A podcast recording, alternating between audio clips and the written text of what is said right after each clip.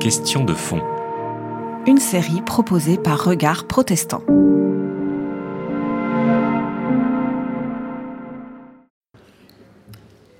Tout à l'heure dans sa présentation, Frédéric a dit que euh, parmi les livres que j'avais écrits, il y en avait un qui était euh, voilà, peut-être plus connu que d'autres, c'est celui qui s'appelle Un catéchisme protestant. C'était en 1991.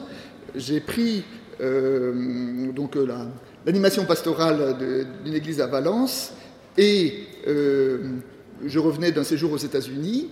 Et à Valence, ce que j'ai découvert finalement dans cette église, c'est de dire je voyais dans l'Église des hommes et des femmes qui, par leur, euh, par leur présence, par leur engagement, manifestaient quelque chose de l'Évangile, et avec une grosse difficulté à mettre des mots sur, euh, sur ce qu'on croit. Vous savez, la caricature, c'est de dire, euh, c'est quoi un protestant? Eh bien, un protestant, il ne croit pas au pape et les curés ont le droit de se marier. Ben non.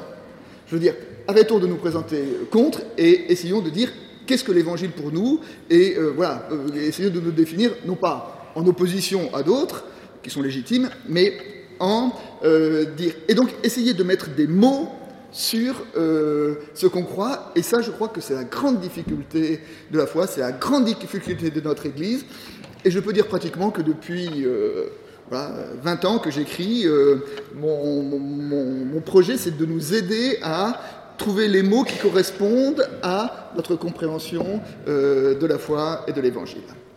Et donc c'est un peu dans ce cadre-là que j'ai qu'on a proposé euh, ce cycle, euh, cet itinéraire. Et donc, ce que je voudrais, c'est qu'au cours de ces, de, ces cette rencontre, j'ai essayé de penser le programme de ces rencontres uniquement selon un ordre logique, hein, et que euh, l'idée c'est de vous dire, moi je vais vous dire euh, dans ma recherche, dans ma démarche, quels sont les mots que je peux essayer de mettre euh, derrière, derrière, ma foi ou, ma, quête de foi. Mais l'idée, ce n'est pas pour moi de vous imposer mes mots, mais de vous aider à trouver vos propres mots, afin de vous aider à être, je dirais, plus confortable dans, vos questions ou dans vos doutes, dans, vos, euh, votre démarche. Voilà, ça c'est euh, l'introduction euh, générale. Et donc, selon un ordre logique, on commence par dire moi. Alors, c'est un peu prétentieux de commencer comme ça. Et alors, ce que je voudrais essayer de, dire, c'est finalement, qui suis-je?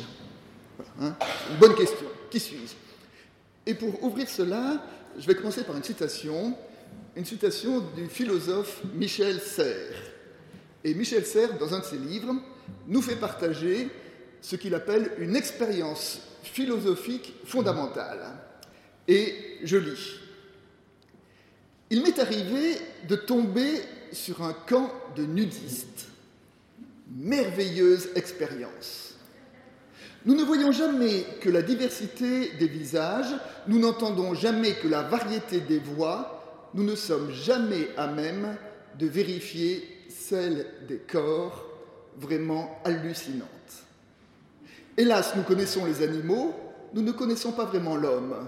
Nous n'apprécions que rarement son extraordinaire bariolage. Voir un camp de nudistes, permet de mesurer la variation formidable des torses, des ventres, des seins, des cuisses, des verges. Le kaléidoscope fait loi. Il n'y a que des individus. Par rapport à la norme, nous sommes tous des déviants. Il n'y a que des singularités. Il n'y a pas de normes. Je vous l'ai dit, expérience philosophique. Hein.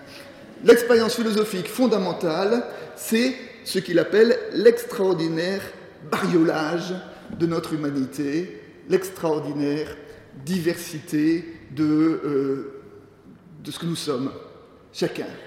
Et alors, si nous sommes dans cette diversité, qui suis-je Moi? Hein? Qui suis-je? Moi, moi, je. Hein?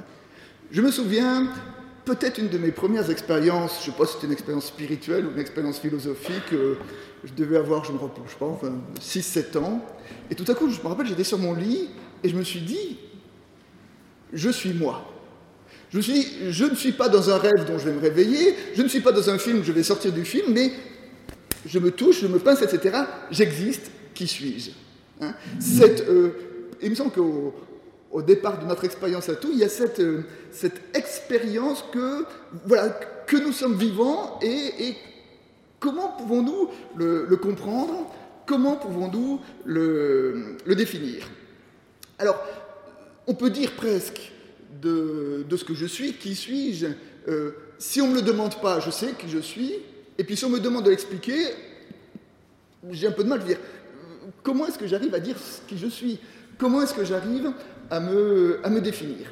Alors pour m'aider, pour m'aider à essayer de mieux me comprendre, peut-être de mieux, de me dire, eh bien, euh, je vais euh, essayer d'écouter, de, savoir qu'est-ce que l'écriture dit de ce que je suis, et après j'essaierai de voir si le portrait que euh, l'écriture, que la Bible fait de l'humain, est-ce que ça me correspond? Est-ce que je m'y retrouve?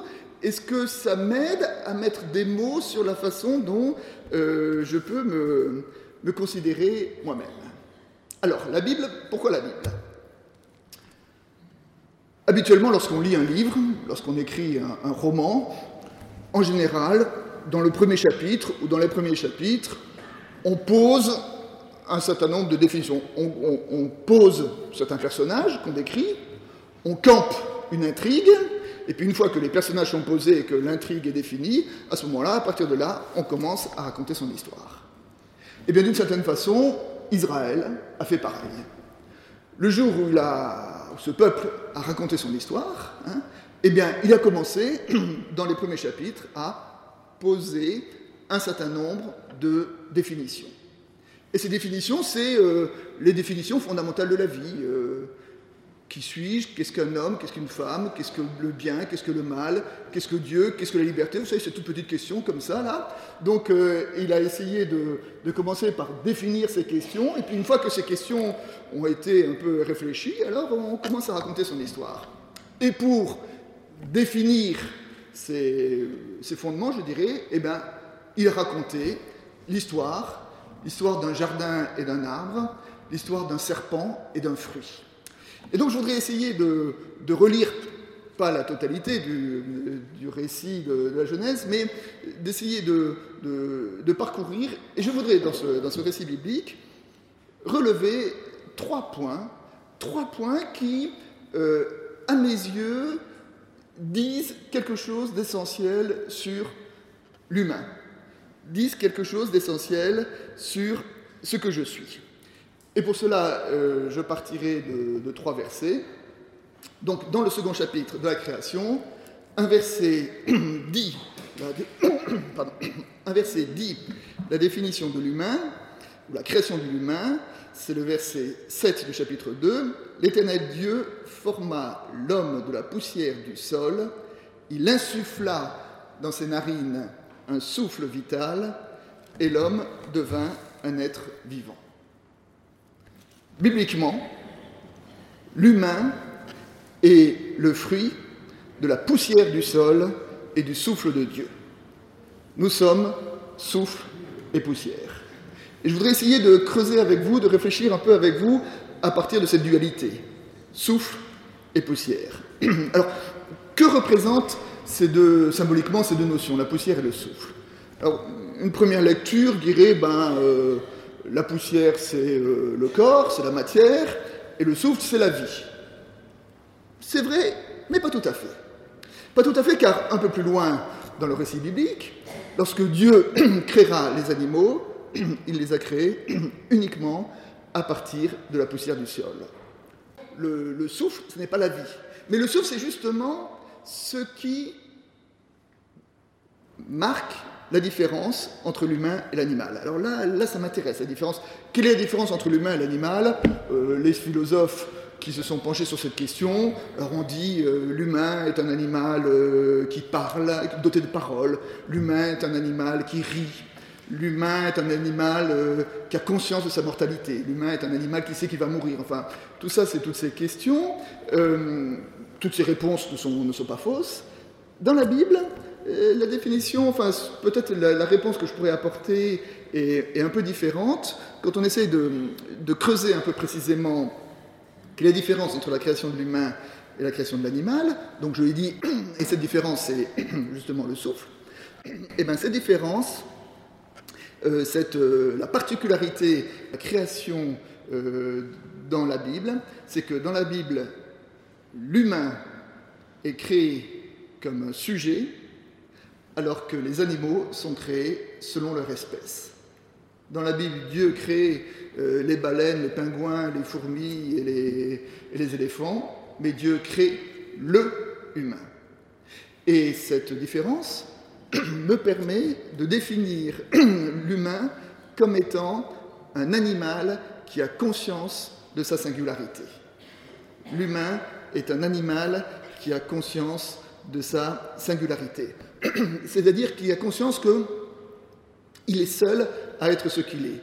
Il n'est pas un membre d'un troupeau ou une part d'une espèce, mais il est un sujet unique. Et là, je voudrais dire que euh, quand nous essayons de, tirer ce, fil-là, alors on va trouver euh, euh, une, richesse, car tous nous sommes, nous appartenons à des groupes, nous appartenons à des familles, mais au-delà de nos appartenances, nous sommes des sujets uniques. Dans la Bible, le premier homme qui a eu le nom d'Hébreu, et le mot euh, hébreu, c'est Abraham. Et en hébreu, le nom hébreu, ça se dit ivri, et étymologiquement, ça veut dire celui qui est de l'autre côté. C'est-à-dire que est hébreu, celui qui est de l'autre côté par rapport à la masse, par rapport à la foule. Celui qui sait être différent, celui qui sait dire oui quand tout le monde dit non, celui qui sait dire non quand tout le monde dit oui. C'est celui qui euh, ne se définit pas par rapport au plus grand nombre, par rapport aux familles et différentes familles auxquelles il appartient, mais qui se définit par rapport à ce qu'il est en tant que sujet unique. Et vous savez qu'en cela, nous retrouvons, puisque nous sommes ici dans un cadre protestant, nous retrouvons un des fondements de la réforme. la première fois que euh, le nom dans l'histoire. La première fois que le nom protestant a été donné, euh, c'était à la diète de Spire en 1529. Nous sommes euh, dans l'Empire romain germanique, l'empereur s'appelle Charles Quint, et 1529, donc c'est une dizaine d'années après le commencement de la réforme, et il y a un certain nombre de princes allemands qui ont décidé de suivre Luther et donc euh, d'adhérer aux idées de Luther. Et alors l'empereur les convoque, donc une diète, c'est une assemblée où il y a les autorités civiles et religieuses, et l'empereur euh, convoque les princes allemands, leur disait, messieurs, maintenant euh, ça suffit, vous voyez pas que vous êtes en train de mettre la division dans l'Empire, alors vous êtes bien gentils, vous rentrez dans le moule et vous vous soumettez à Rome. Et à ce moment-là, les princes allemands ont élevé une protestation, et en vous rappelant que, étymologiquement, aujourd'hui, protester, c'est râler. Hein, non, étymologiquement, protester, c'est tester pour, c'est attester, c'est affirmer. Et dans cette protestation, témoigner. Et dans cette euh, protestation, il y a cette phrase que je trouve absolument magnifique. Ils ont dit pour les choses qui concernent la gloire de Dieu, le bonheur et le salut des âmes, chacun paraîtra devant Dieu et lui rendra compte pour sa propre personne sans pouvoir alléguer pour excuse des décisions prises à la majorité des suffrages. Pour les choses un peu importantes, hein, le bonheur, le salut, la gloire des dieux, hein, chacun rendra compte pour lui-même. C'est-à-dire que ce jour-là, vous ne pourrez pas vous cacher derrière les autres en disant Mais j'ai fait comme tout le monde, et Dieu nous dira Je m'en fous des autres. Toi, pourquoi as-tu fait ce que tu fais hein? Chacun sera considéré comme étant un sujet unique. Je suis là dans les euh, premiers chapitres de, de la Genèse. Savez-vous quelle est la première question que Dieu pose à l'humain dans la Bible. Hein? Il pose la question à Adam, où es-tu? La deuxième question que Dieu pose à l'humain dans la Bible, il dit à Ève, pourquoi as-tu fait cela? La troisième question que Dieu pose à l'humain dans la Bible, c'est Dieu qui dit à Caïn, qu'as-tu fait de ton frère? Eh bien, les sages ont dit que d'une certaine façon, ce sont les trois questions que Dieu ne cesse de nous poser. Où es-tu? Où en es-tu dans ton histoire? Où en es-tu dans ta vie? Pourquoi as-tu fait cela? Pourquoi vis-tu comme tu vis? Qu'as-tu fait de ton frère? Et bien, et c'est face à ces toutes petites questions, c'est face à ces toutes petites questions que nous sommes appelés à être des sujets uniques, comme nous euh, l'avons évoqué tout à l'heure. Alors, cette compréhension euh, de l'humain comme un sujet euh, unique, aujourd'hui, ou ces dernières décennies, a été pas mal contestée par ceux qu'on a appelés les philosophes du soupçon. Les philosophes du soupçon, c'est de dire, mais finalement, l'humain n'est que le sujet des conditions économiques, de ce qu'il a vécu dans sa petite enfance, de la société, du milieu, de la famille dans lequel il est. Et euh, il y a eu toute une, euh, toute une vague qui a consisté à essayer d'effacer le sujet en disant finalement euh, l'humain n'est qu'une voilà n'est être qui est soumis aux, aux, influences sociales qui s'exercent sur lui. Et il me semble que à mes yeux la, la plus belle réponse qu'on a, apportée cela, c'était Paul Ricoeur. Le philosophe Paul Ricoeur, à un moment, on lui disait, cette, euh, posait cette question qu'on nous pose souvent, en disant euh, Oui, mais euh, tu es chrétien parce que, et même tu es protestant parce que tu vis en France au XXe siècle dans une famille protestante. Si tu avais vécu en Égypte au XVe siècle, probablement serais-tu musulman. Et Paul Ricoeur répondit Oui, peut-être. Mais si j'avais vécu au XVe siècle en Égypte, je ne serais pas moi. C'est-à-dire que euh, je ne peux pas parler d'un autre que je serais puisque j'aurais une autre histoire. Et que euh, la liberté, c'est quoi? C'est de dire je suis dans une histoire, dans une culture, dans une famille, dans une civilisation. Tout ça m'a aidé à forger, à être ce que je suis. Et maintenant, de tout cela, qu'est-ce que j'en fais? Comment est-ce que je le fais fructifier? Comment est-ce que je l'habite? Comment est-ce que, à partir de cette, de cette donnée, je peux déployer euh, ma liberté? Alors, bien sûr, je suis un être qui est subi des influences, mais ma responsabilité, c'est je ne suis pas un être abstrait comme ça, je suis un être qui est socialement euh, ancré, mais à partir de cette réalité, c'est à partir de cette réalité-là que je suis invité à déployer ma liberté. Donc, première affirmation biblique, euh, l'appel à sortir de la foule pour être un sujet unique, et euh, ça, c'est un combat qui est toujours recommandé. Comment, toujours recommencé, pardon. Deuxième euh, parole que je trouve dans ces récits de commencement et qui m'aide à me comprendre moi-même. Un peu plus loin, euh, Dieu dit au sujet de l'humain, Il n'est pas bon que l'homme soit seul. Cette parole dit deux choses. Premièrement, cette parole définit l'humain comme un être de solitude. Et là, nous retrouvons ce que j'ai dit dans le premier thème. Hein si je suis seul à être euh, ce que je suis, je suis effectivement, euh, je dirais, profondément un être de solitude. C'est-à-dire que, aussi proche que je sois de mes plus proches, je resterai être seul à ressentir ce que je ressens et à être moi et à vivre ce que je vis. Mais, une fois qu'on a posé, et c'est la conséquence de cette première donnée, l'humain comme un être de solitude, à ce moment-là, un défi est apporté à cet être de solitude, c'est comment mettre fin à ma solitude. Hein Il n'est pas bon que l'humain soit seul. Qu'est-ce qui mettra fin à sa solitude? Alors, on sait que bibliquement, euh, la, solitude de l'humain, euh, Dieu commence par euh, apporter les animaux aux hommes pour que l'humain les nomme et en espérant que cela mettra fin à la solitude, mais ça ne marche pas. Euh, l'animal peut être pour l'humain un ersatz de compagnon, mais ça ne sera jamais un vis-à-vis, car il y a trop de différences, il y a trop de hiérarchie entre l'humain et l'animal, pour que l'animal soit vraiment celui qui, authentiquement, mettra fin à la solitude.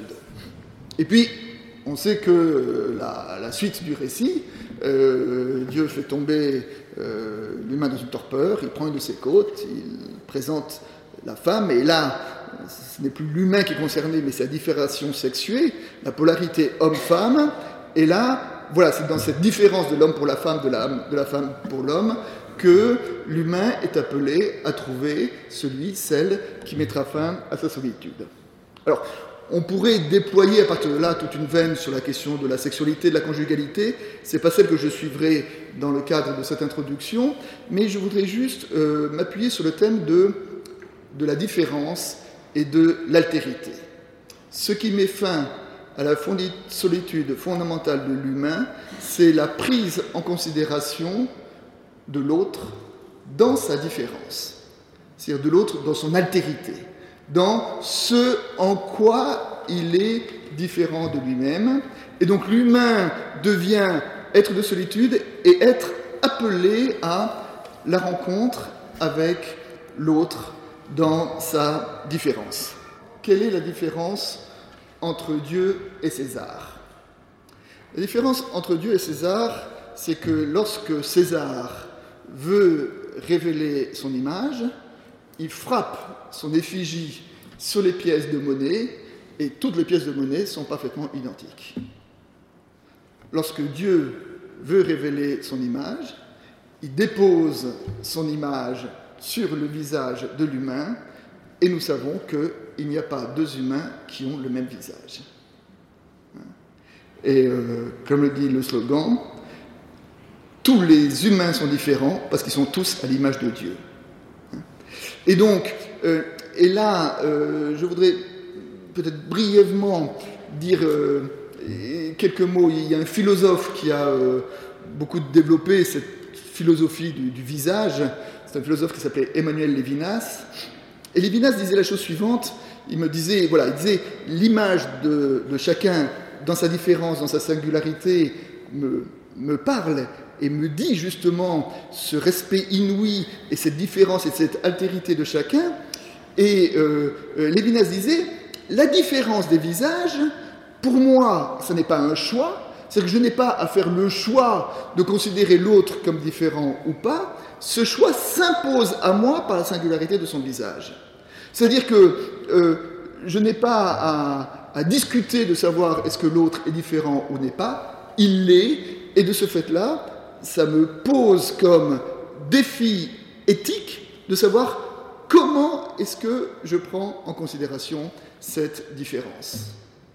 Et que cette différence s'impose à moi et donc s'impose comme étant la vocation posée à mon humanité. Et c'est comme ça que euh, Lévinas disait, le visage de mon prochain dit, tu ne tueras pas.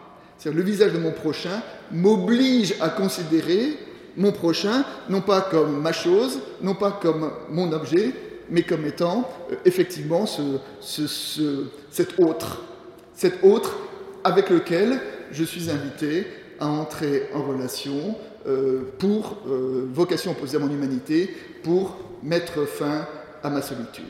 Donc, la relation à l'autre dans son altérité, la relation à l'autre dans son dans sa différence euh, infinie.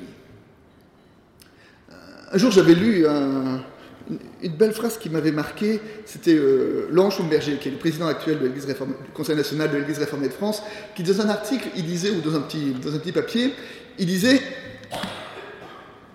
Dans l'Église, il faut faire avec les gens comme ils sont parce qu'il n'y en a pas d'autres. C'est très très fin. Enfin, c'est très fin parce que évidemment, nous aimerions tellement que les gens soient comme nous voudrions qu'ils soient. Hein on a tous cette tentation-là, hein vouloir faire en sorte que les autres soient comme on voudrait qu'ils soient, que ce soit nos, objets, nos choses. Eh ben, eh ben, non. Les gens, ils sont comme ils sont et non pas comme je voudrais qu'ils soient.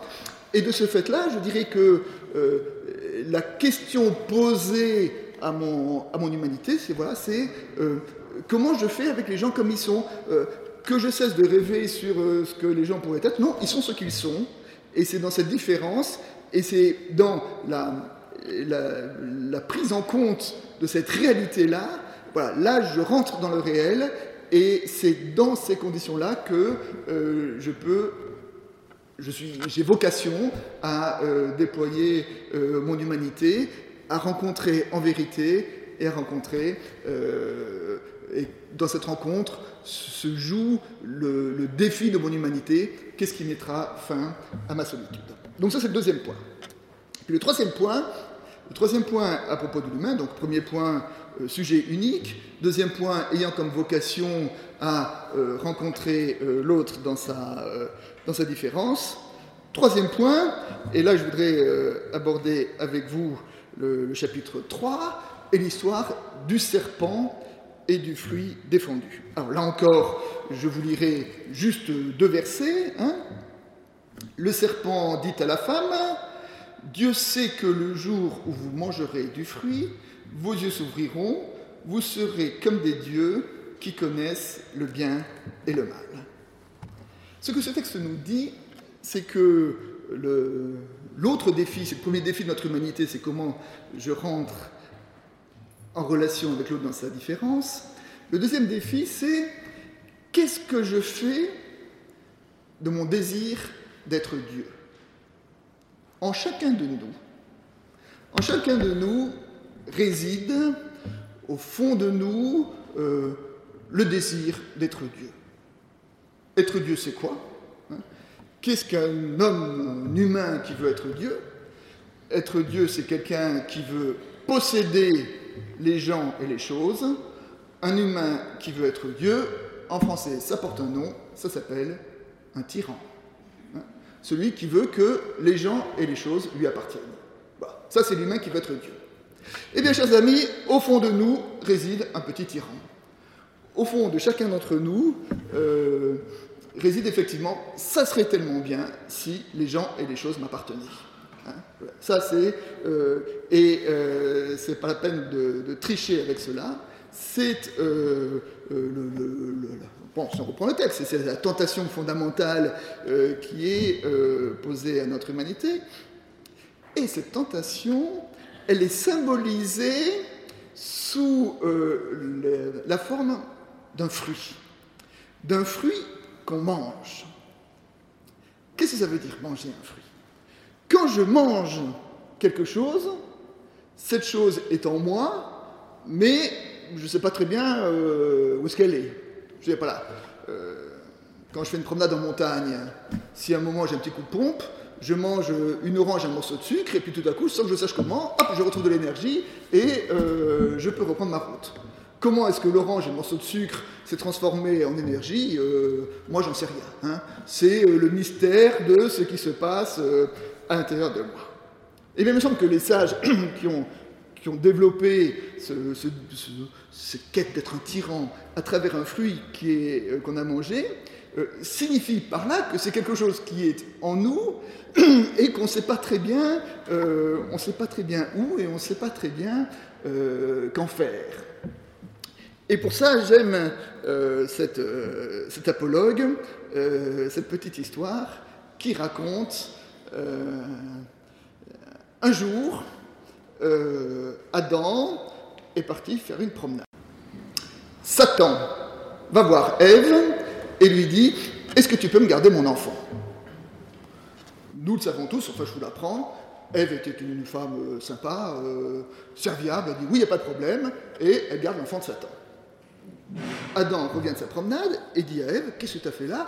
Tu te rends pas compte C'est vachement dangereux, il faut s'en débarrasser, ça va pas du tout. À ce moment-là, Adam prend le fils de Satan, le découpe en morceaux et va l'enterrer aux quatre coins du monde.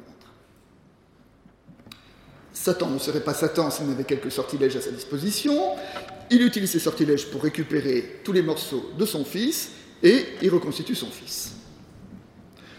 Le lendemain, Adam est parti euh, au bistrot faire une belote avec ses copains. Ève est toute seule chez elle, Satan ferme pas la porte et lui dit Est-ce que tu peux me garder mon enfant? Ève dit non, je ne peux pas, je me suis fécondée par mon mari.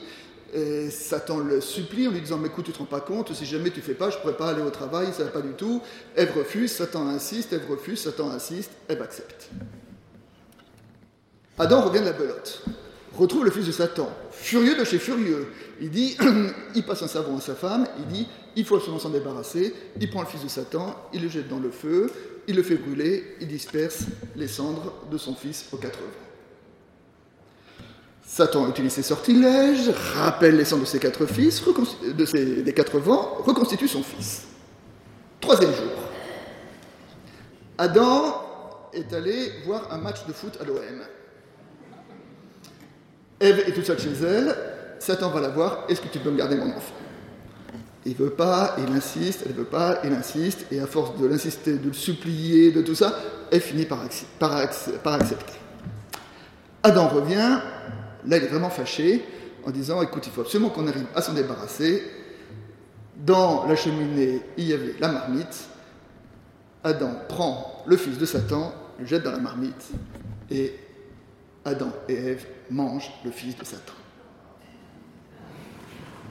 À ce moment-là, Satan dit J'ai réussi ce que je voulais, et en s'adressant à son fils, il lui dit Reste là où tu es.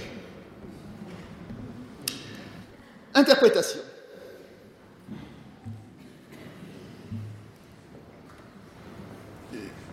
Je ne choisis pas de faire le bien et le mal comme je choisis la couleur de ma cravate. Aujourd'hui, je prends la rouge ou je prends la bleue? Je fais le bien ou je fais le mal? Ben non, c'est pas comme ça. Je suis traversé par des pulsions de bien et de mal. L'apôtre Paul, dans l'Épître aux Romains, dit le bien que je veux faire, je ne le fais pas. Le mal que je ne veux pas faire, je le fais. Ça veut dire quoi? Ça veut dire que je n'arrive pas à vivre à la hauteur de mes ambitions. Je suis quelqu'un de contradictoire. En moi, il y a de la lumière et de l'obscurité. En moi, il y a du mélangé. Je ne suis pas transparent à moi-même. Je ne suis pas transparent à moi-même. Et d'ailleurs, euh, parenthèse, à mes yeux, c'est là que se joue tout l'enjeu de la spiritualité. L'enjeu de la spiritualité, c'est quoi? C'est comment est-ce que euh, je parle à ces ténèbres qui sont en moi? Comment est-ce que j'essaye d'apaiser euh, les craintes, les troubles, les, les, les, torsions qui sont en moi et comment est-ce que, voilà, quelqu'un avait écrit un livre sur ce qu'on appelle l'évangélisation des profondeurs, c'est-à-dire comment est-ce que j'évangélise mes profondeurs.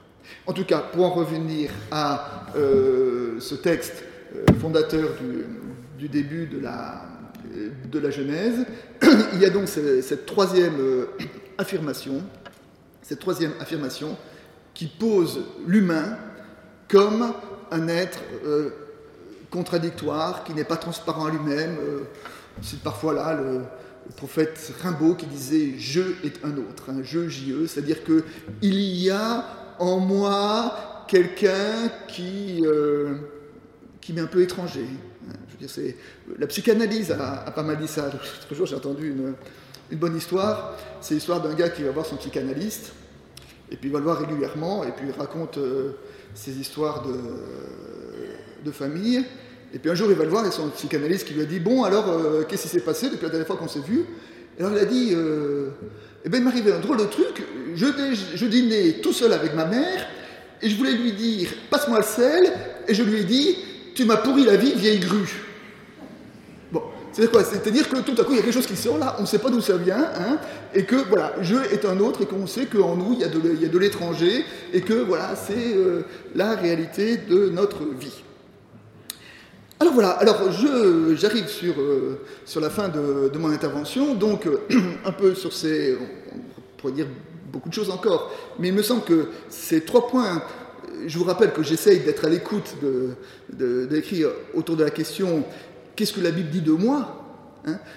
Et est-ce que je me reconnais dans le portrait euh, qui est fait de moi? Eh bien, d'une certaine manière, ce portrait-là, donc avec ces trois points, hein, l'appel à être moi, à être je, à, être premier point. Deuxième point, le défi qui m'est posé de savoir comment est-ce que j'intègre, si moi je suis je, comment j'intègre l'autre qui est un autre jeu dans sa différence, dans, ma, dans, mon, dans mes relations, et en sachant que c'est la prise en considération de l'autre aussi dans son unicité, c'est là que se situe le lieu qui mettra fin euh, à ma solitude. Et puis enfin que je suis un être euh, parfois un peu, un peu compliqué, euh, parfois avec des, des, pulsions, des, rêves, des, idées contradictoires en lui, et que voilà, ben, tout ça, c'est ce mélange de tout ça qui fait, qui fait l'être unique que je suis et qui est le portrait qui est dessiné de, de ce que je suis. Et je voudrais juste euh, terminer avec euh, un verset, euh, un verset du Nouveau Testament, dans la première épître de Paul aux Corinthiens, au chapitre 15. Alors, le chapitre 15 de la première épître aux Corinthiens, c'est le grand chapitre qui évoque la résurrection. Et dans ce chapitre sur la résurrection, il y a une phrase que j'ai découverte il n'y a pas très longtemps, que je trouve magnifique, où l'apôtre Paul dit Par la grâce de Dieu, je suis ce que je suis. Par la grâce de Dieu, je suis ce que je suis. C'est-à-dire que, euh, voilà, par la grâce de Dieu, je peux être moi, être moi. Et euh, c'est euh, à partir de cette compréhension de, ce qu'est l'humain eh ben, que nous allons, dans les semaines qui viennent, essayer de, comprendre, une fois qu'on aura posé moi qui suis-je, ben, on essaiera de poser qu'est-ce que la Bible me dit de Dieu. En attendant, euh, voilà, maintenant, euh, je crois qu'il va y avoir un temps où vous aurez la possibilité d'avoir un temps de, partage, d'échange, euh, de, réception à partir de ce que je vous ai dit. Alors, on m'a dit de, voilà, de, laisser un peu deux questions, peut-être pour vous aider à, démarrer. Alors, j'ai un peu réfléchi dans le train. Et deux questions toutes simples. La première question, c'est, ben, après tout, si la Bible est un miroir, est-ce que vous vous reconnaissez ou jusqu'où vous reconnaissez-vous dans cette image que j'ai essayé de, révéler, de, mettre en valeur dans ma lecture de ces premiers chapitres de la Genèse? Donc, est-ce que, voilà, est-ce que le, portrait de ce que je suis, de ce qu'est l'humain, vous vous y reconnaissez? Est-ce que ça évoque quelque chose pour vous? Et puis la deuxième question qui est à l'inverse, y a-t-il, euh, je dirais, euh, une dimension... Euh, importante, selon vous, de vos propres personnes qui n'est pas dans ce, dans ce portrait C'est-à-dire, qu'est-ce que euh, voilà, vous souhaiteriez, vous, voir euh, ajouter la façon dont vous vous voyez et qui est euh, étranger à ce, ces, voilà, les quelques paroles que j'ai voulu vous faire partager. Voilà, je vous remercie. C'était Question de fond. Une série de regards protestants.